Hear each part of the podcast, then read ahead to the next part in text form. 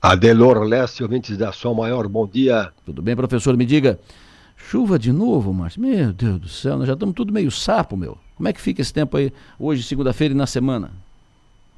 Terça-feira. Terça, terça. É uma terça com cara terça. de segunda, né? É.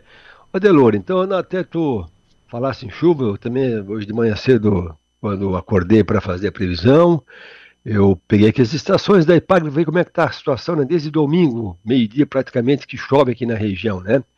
E até chamou a atenção que a estação ali da, de Praia Grande deu mais uma chuvinha mais forte na última hora.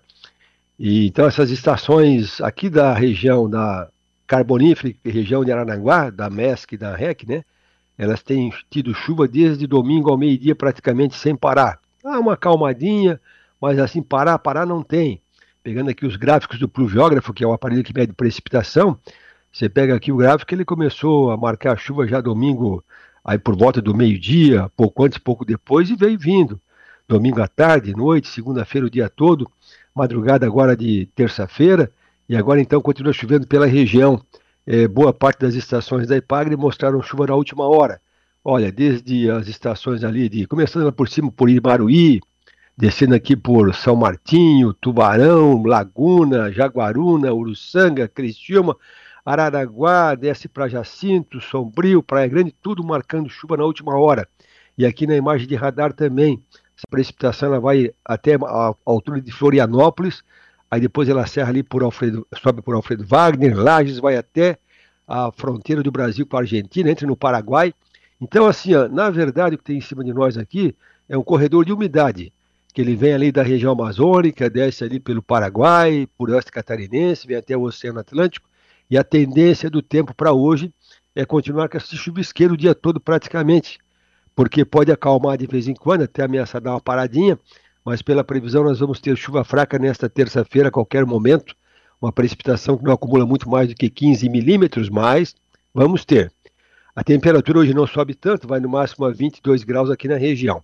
Amanhã, quarta-feira, já teremos algumas aberturas de bom tempo pela manhã. O pessoal da agricultura está tá agoniado para pulverizar os pomares, porque com umidade, com chuva, muita, muitos fungos, é muita doença ataca as folhas e os frutos.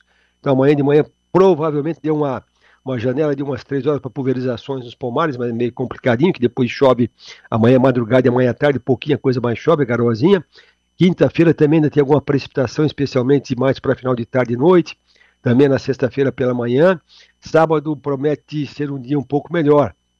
Aí teremos assim uma trégua de chuva, mas para sexta-feira durante o dia, sábado e domingo. Não é que fique totalmente isento de chuva, mas já aparece um pouco mais de sol nesses três dias, sexta-feira, sábado e domingo. Então, é, continua com o tempo muito nublado nesta terça, quarta, quinta principalmente pouco risco de abrir algum sol, e essa chuva então continua principalmente até quinta-feira, madrugada. Aí de sexta-feira até domingo, a gente tem uma, uma estiada ou dá uma acalmadinha na chuva. De maneira geral, para os próximos 10 dias, o modelo coloca uma precipitação de 70 milímetros, que é, o que é bastante, mas é, não causa enchente, mas causa essas questões aí de desbancamento de morro tal.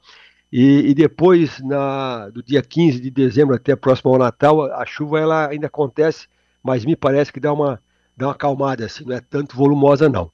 Então esse é Delor Leste, ouvintes, ainda chove hoje e ainda chove um pouco amanhã também aqui na região.